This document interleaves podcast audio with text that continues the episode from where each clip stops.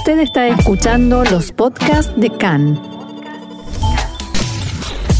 CAN, Radio Nacional de Israel.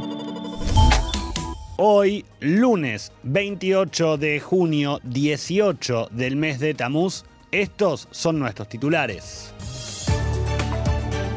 Ronda de encuentros diplomáticos, la PIT se reunió con Blinken en Roma y hoy Rivlin visita a Biden en la Casa Blanca. Coronavirus, no habrá nuevas restricciones, pero se confirmaron las multas para quienes viajen a destinos de alto riesgo. El gobierno encuentra obstáculos para extender la ley de reunificación.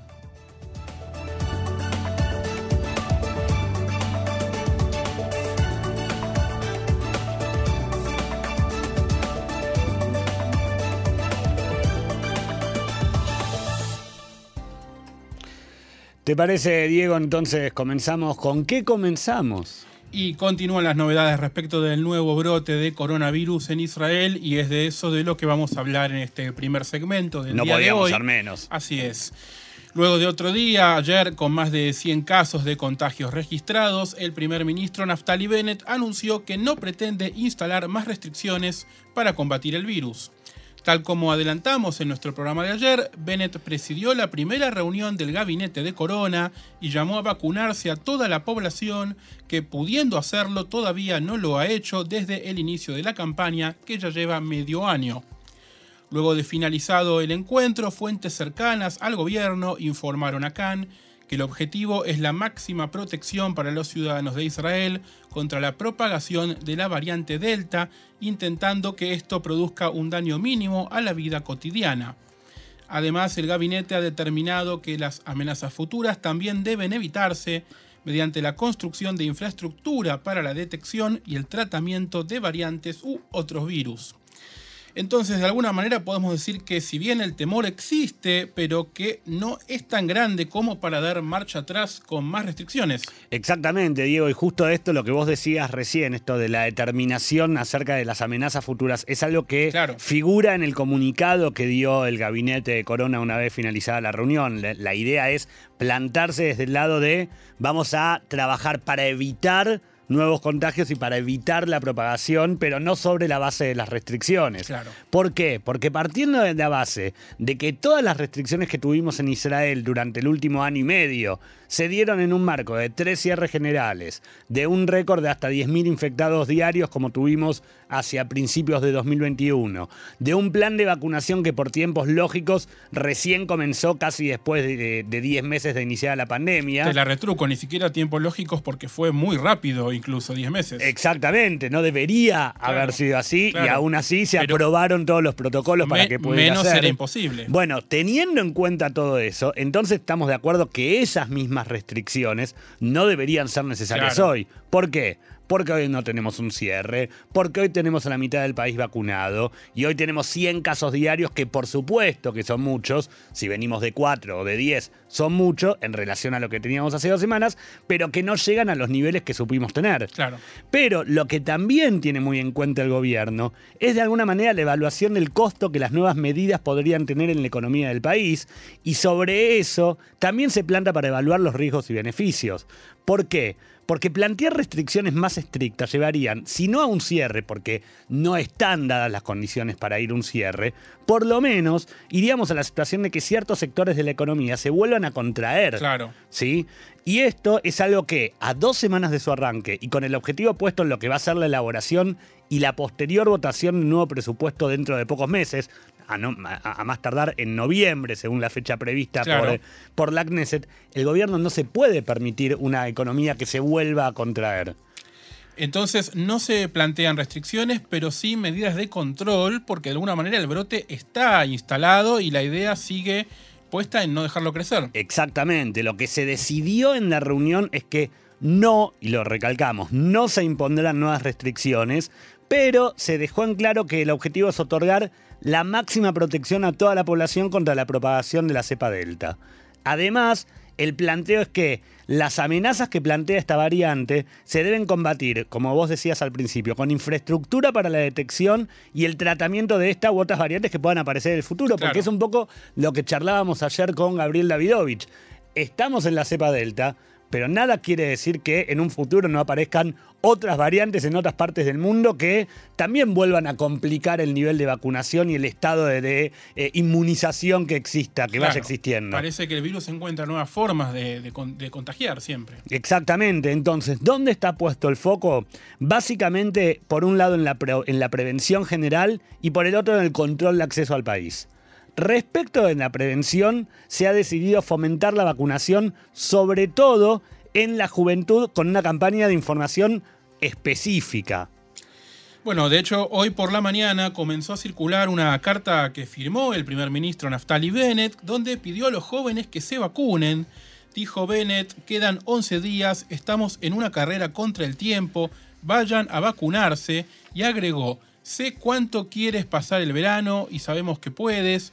Yo también tengo cuatro hijos de tu edad, ellos también quieren disfrutar el verano, no queremos imponer restricciones a nadie, ni a las fiestas, ni a los viajes, y no queremos más cápsulas pero para eso hay que hablar con los padres, tienes que hablar con tus padres y vacunarte para que tengamos un verano maravilloso sin cierres ni restricciones. Bueno, justamente lo que, lo que hace en esa carta Bennett es dirigirse, como vos estabas leyendo recién, Diego, dirigirse directamente a los, a los adolescentes o a los menores de 12 años tratando de ponérselos de alguna manera como cómplices, como si tu papá, tu papá no te deja vacunarte, bueno, andá y convencelo, yo te pido por favor, andá y convencelo porque es lo único que vamos a poder hacer para que todo esté bien. Pero igualmente, no solo la juventud va a ser objeto de esta campaña, sino también todos los adultos que hasta el momento, pudiendo hacerlo, han optado por no hacerlo.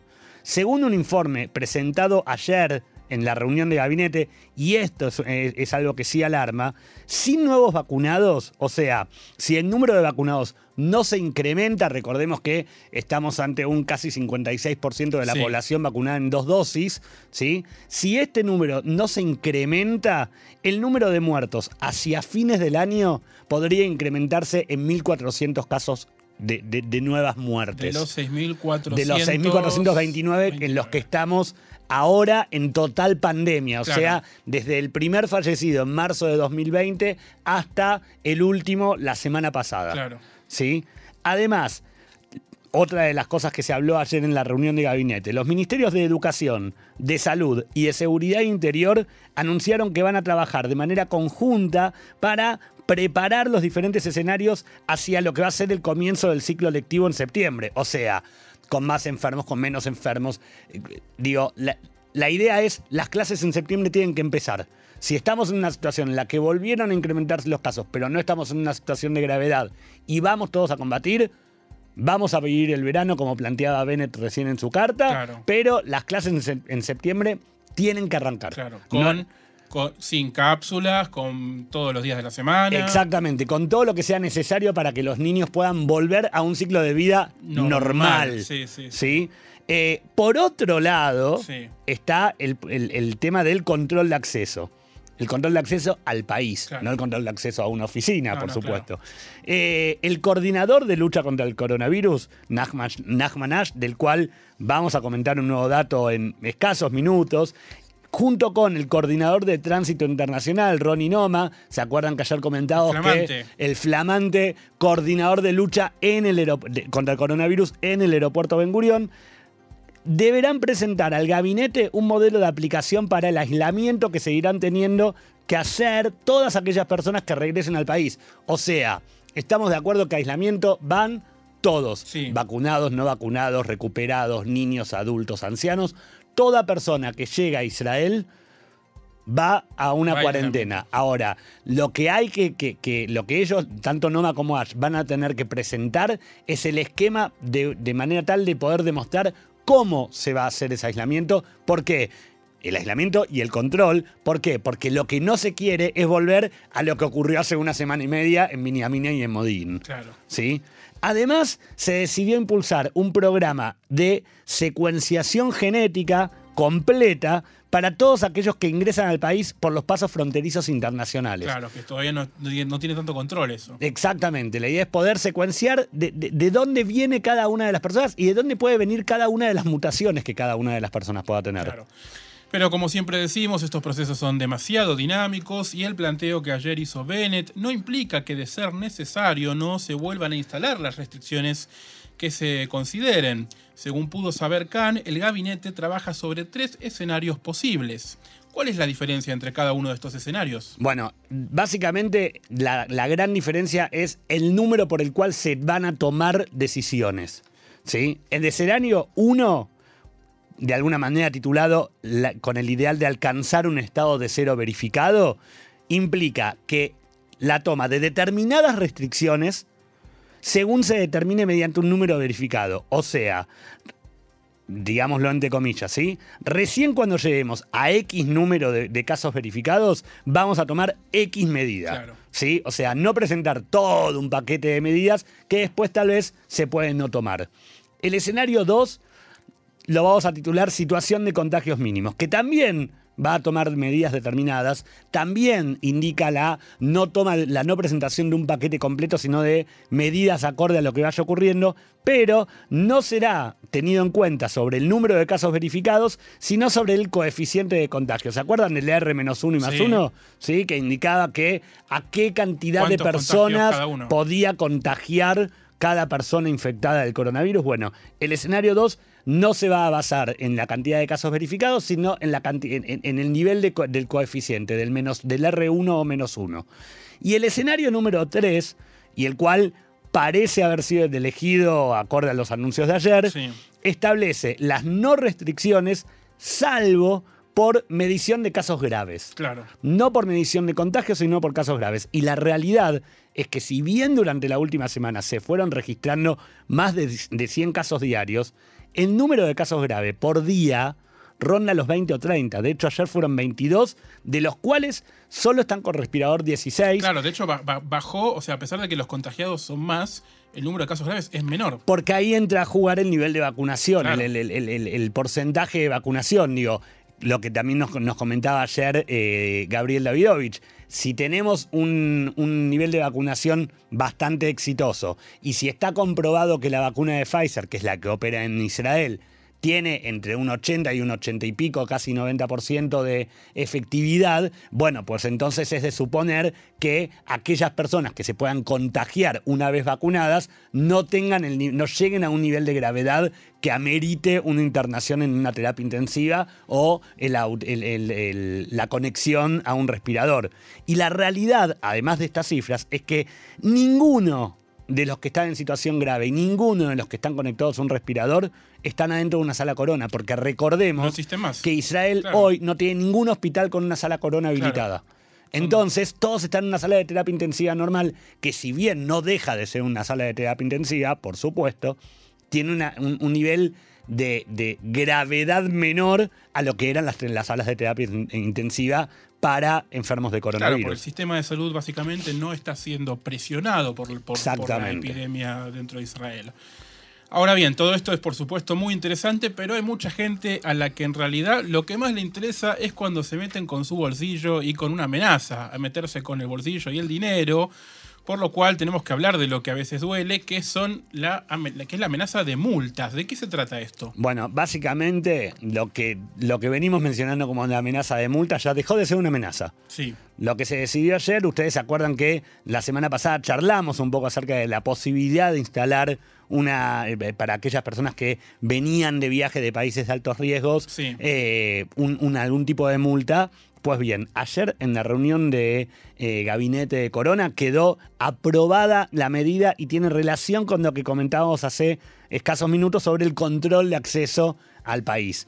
Desde mañana y por lo menos hasta el 11 de julio, se tomó el 11 de julio como un, eh, un- una fecha bisagra para, Claro. ver, para, para ir midiendo no solamente los casos eh, que, que se registren aquí en Israel, sino también cómo están de casos los países que hoy están considerados por Israel como alto riesgo. Sí. ¿sí? Cualquier persona que viaje a uno de estos destinos deberá abonar una multa de 5.000 shekels por pasajero.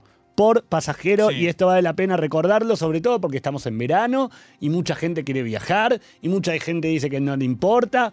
Yo le cuento, señor, señora, la multa es por pasajero. O sea, usted viaja con su grupo familiar de cuatro personas y la multa que abona es de 20.000 shekels. ¿ahora esto rige para absolutamente todo el mundo? ¿Te acordás, Diego, del eh, famoso comité de El excepciones? famoso, sí. Bueno, el vamos a- infame a- comité de a- excepciones. Hay que empezar a llamarlo y, y tal vez tratarlo con un poco más de cariño. Sí. ¿Por qué? Porque desde mañana eh, cualquier persona mayor que sale de Israel deberá firmar en Ben Gurión una declaración que incluye el no compromiso, el, el no compromiso de, eh, perdón, que incluye el compromiso de no viajar, ¿sí? A ninguno de estos sitios. Argentina, Brasil, Sudáfrica, India, México y Rusia. Repetimos. Repetimos porque es importante. Argentina, Brasil, Sudáfrica, India, México y Rusia. Estos son los seis países que en este momento integran la lista de países como al- definidos como alto riesgo, o sea, con prohibición de viajar a eh, cualquiera de esos destinos. O deberán firmar una declaración que incluya que su viaje está permitido por excepción. O sea, si firman la primera declaración se están comprometiendo a no viajar, por lo cual, si cuando regresan al país se les pide el pasaporte y se ve el sello de alguno de esos países, poniendo, como diríamos en Argentina, poniendo esta balaganza. Sí. Ahora, si viajan a alguno de estos países, pero presentan y firman la declaración donde esté el ok del comité de excepciones, pues entonces no van a tener que pagar. Solo con esa excepción no deberán pagar la multa. Pero esto no es todo, querido Diego. El pago de la multa va de la mano de una violación a las regulaciones Epa. y por tanto se constituye como una infracción penal y administrativa. O sea, señores, no solamente van a tener que pagar, sino que además van a tener una causa penal. Claro. Yo no se los recomiendo. No, es, un- Digo, es engorroso. con las ganas de visitar amigos en Argentina. No lo recomiendo. Dato para aquellos que después de todo esto igual quieran viajar, el pago se hace en el aeropuerto al momento de entrar. Y me, imagino que con facilidades. Bueno, no, no, no estaría existiendo el uy, llegué sin cambio, no Sí. cambié dólares. Sacás la tarjeta y pagás. Ah, perfecto. Punto final. Digo, anda a discutir después a, a- a los controles Claro. fronterizos y a la policía de Israel que te va a estar controlando en, en el aeropuerto si podés eh, pagar con Tashlumim, con cuotas. Me parece que no, pero bueno. Y hay una multa más. Exactamente. La otra multa, que también surge a partir de, sobre todo, de lo ocurrido y de aquellas personas que quieran viajar con, eh, con niños, va a correr para el responsable de cualquier menor de 12 años al que en el aeropuerto no se le pueda realizar una prueba de coronavirus. Quiero Ah, sí. decir, vos estás con tu hijo, le te dicen, señor, el niño se tiene que realizar una prueba de corona. Y vos decís, mi hijo no se realiza ninguna prueba. Listo. 3.500. Otra infracción penal, otra infracción administrativa, multa de 3.500 shekels. El listado de países que dabas antes es el de alto riesgo, es decir, los lugares a los que está prohibido viajar o en cuyo caso hay multas. Pero lo que también se actualizó es el listado de países de advertencia severa, es decir, no están prohibidos aún, pero están al límite, hay que estar atento.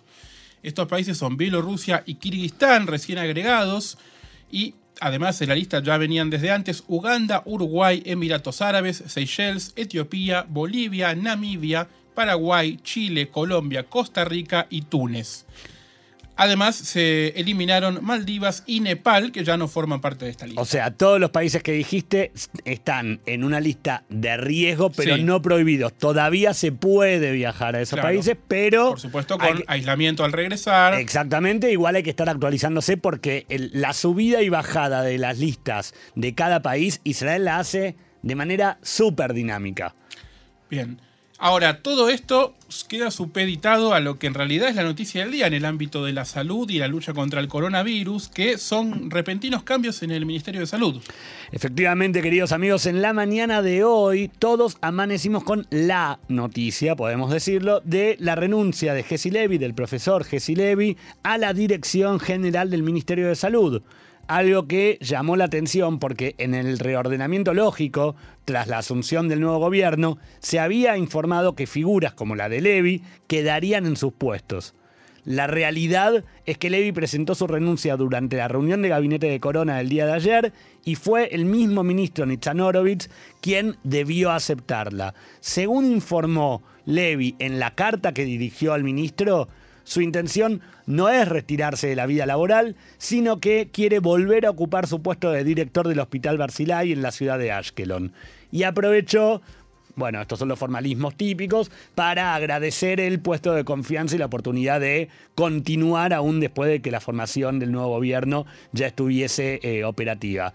Pero tranquilos, porque el cargo ya tiene quien lo cubra y se trata de otro nombre que estamos, del cual estamos acostumbrados a escuchar mucho y hablamos mucho de él en los últimos meses. Se trata del profesor Nachmanash, quien hoy por la mañana fue confirmado por el ministro Horowitz al frente de la Dirección General del Ministerio. Lo que todavía no fue confirmado es si tendrá la doble función, o sea, si va a seguir con la coordinación de lucha contra el coronavirus y además será el director general del ministerio o solamente va a ser director general del ministerio.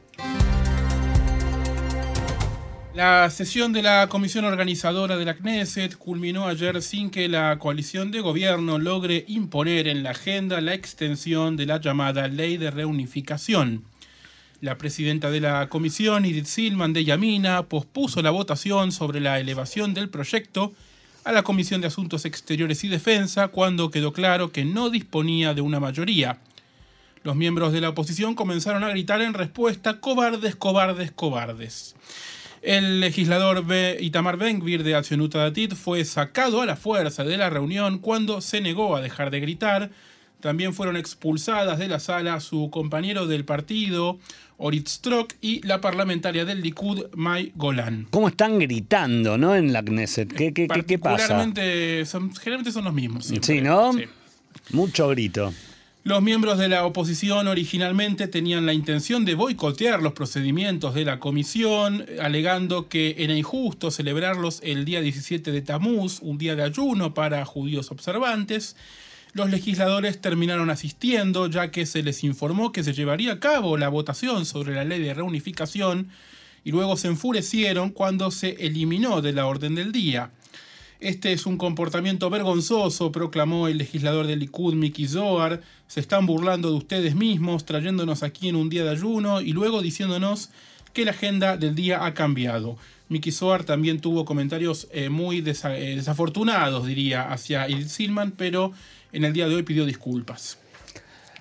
Aunque la coalición logre superar la instancia de la, comisión, parlamentarios de RAM, Meretz y Abodá adelantaron que votarían en contra de la extensión de la ley en el pleno de la Knesset, por lo cual el oficialismo deberá apelar al voto de miembros de la oposición de partidos de derecha para evitar que la ley de reunificación expire el día 6 de julio. Continuamos con la información. El ministro de Relaciones Exteriores, Yair Lapid, se reunió ayer con su par norteamericano, Anthony Blinken, en la ciudad de Roma en el primer encuentro entre el nuevo gobierno y la administración de Joe Biden. Al comenzar la reunión, Lapid aseguró que había hablado con líderes demócratas y republicanos en los últimos días. Les recordé a todos que Israel comparte los mismos valores esenciales de Estados Unidos, libertad, democracia, libre mercado y la búsqueda constante de la paz, dijo Lapid. Además, puso énfasis en que Israel tiene algunas reservas serias sobre el acuerdo nuclear con Irán que se negocia en la ciudad de Viena. Creemos, dijo Lapid, que la forma de discutir estos desacuerdos es a través de conversaciones directas y profesionales y no en conferencias de prensa. Por su parte, Blinken comenzó su declaración destacando que la relación entre los Estados Unidos e Israel se basa en valores e intereses compartidos.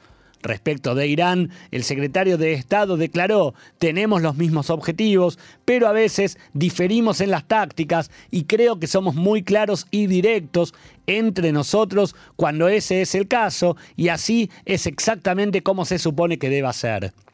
Blinken destacó también el apoyo de su gobierno para expandir los acuerdos de Abraham, pero agregó que no debe tomarse como un sustituto para resolver el conflicto israelí-palestino.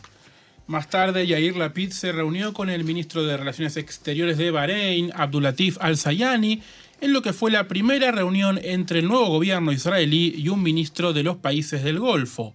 Al respecto, el canciller israelí publicó en su cuenta de Twitter, la paz con Bahrein debería ser un ejemplo del correcto tipo de proceso que debe suceder en nuestra región.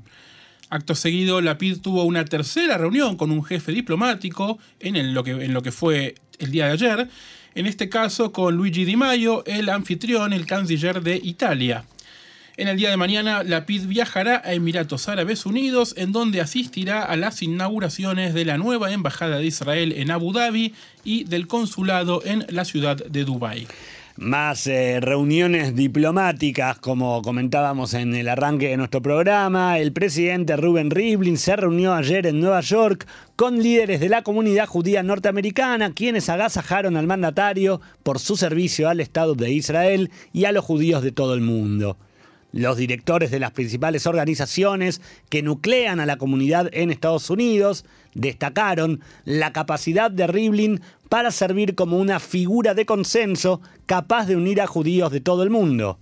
La titular de la conferencia de presidentes, Diane Love, expresó, a través de cinco elecciones en Israel y tres administraciones en los Estados Unidos, a través de una pandemia global extraordinaria, usted ha mantenido la dignidad del cargo que le fue confiado hace siete años. Usted ha navegado las difíciles decisiones políticas con la gracia de un bailarín y ha servido como presidente de todos los ciudadanos de Israel con un oído receptivo y una voz para los judíos del mundo. Rivlin, por su parte, dijo, abro comillas, generar confianza y cooperación entre todas las tribus de Israel ha sido uno de mis objetivos como presidente. Esto fue en referencia a un discurso que dio en 2015 en el que dijo que, eh, que el Israel moderno está formado por cuatro tribus, seculares, tradicionales, ultraortodoxos y árabes.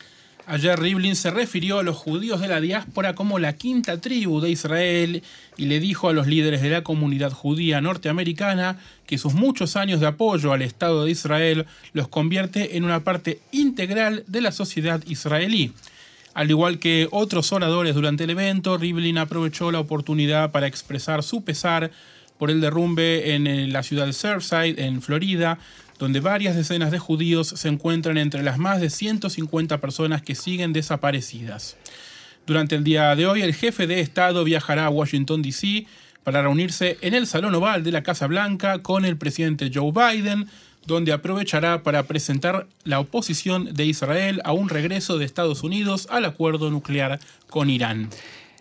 Más información, la presidenta del bloque parlamentario de la coalición de gobierno, Edith Silman, informó que volvió a recibir durante el día de ayer llamadas telefónicas y mensajes de texto con amenazas explícitas contra ella y su familia.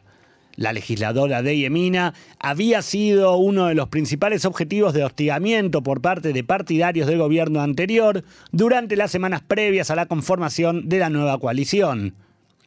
A través de un comunicado, Silman expresó que las amenazas contra mí y contra mi familia son el resultado de los ataques planeados y sin precedentes por parte de miembros de la oposición. Pongan fin a esta peligrosa e incesante incitación. El ministro de Relaciones Exteriores, Yair Lapid, pidió a la oposición que condene las agresiones que, según dijo, cruzaron un límite. Las amenazas contra la vida de Edith Silman y sus hijos son una línea roja y pido a todos los miembros de la oposición que la condenen. Las disputas entre la oposición y la coalición son lógicas y aceptadas, pero los mensajes a su teléfono móvil son peligrosos y un crimen. Mientras tanto, la policía emitió hoy nuevas órdenes con respecto a las protestas frente a la casa del primer ministro Naftali Bennett en la ciudad de Ra'anana. Desde el cambio de gobierno, los vecinos del primer ministro se quejan de las frecuentes manifestaciones que alteran la hasta entonces habitual calma en el barrio. Opositores al gobierno realizan con regularidad protestas frente a la casa de Bennett, acusándolo de haber engañado a los votantes al formar una coalición de unidad con partidos de derecha, centro, izquierda y árabes para derrocar a Benjamin Netanyahu. Desde hoy, las manifestaciones cerca de la casa del primer ministro se permitirán solo dos veces por semana, a menos que se coordinen de antemano con la policía. Si más de 200 personas asisten a una manifestación, se trasladará a otro punto de la ciudad. Además, los fines de semana las protestas deberán obtener la aprobación de la policía y no se permitirán durante Shabbat. Se impusieron más restricciones al volumen del ruido que pueden hacer los manifestantes, los tambores, instrumentos de percusión, sirenas, bocinas de aire e instrumentos similares que hacen ruido se permitirán, pero solo por un total de dos horas y no después de las nueve y media de la noche. Tengamos en cuenta, perdón que te interrumpa, Diego, eh, Bennett vive en una zona hiper residencial de. Ranana, o sea, no es una zona... eh, Silenciosa, ¿no? Totalmente, no, es el centro de Tel Aviv, no es siquiera eh, donde está ubicada la casa de Balfour, Claro. digo, es una zona de mu- mucha residencia, casitas, o sea, casas bajas, ni siquiera edificios. Claro.